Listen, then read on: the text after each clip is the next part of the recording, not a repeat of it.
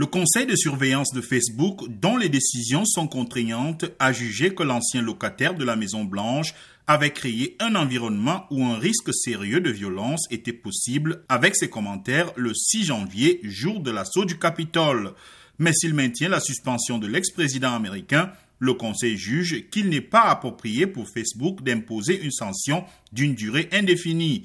Il demande donc à Facebook de réexaminer la décision arbitraire imposée le 7 janvier dans les six prochains mois.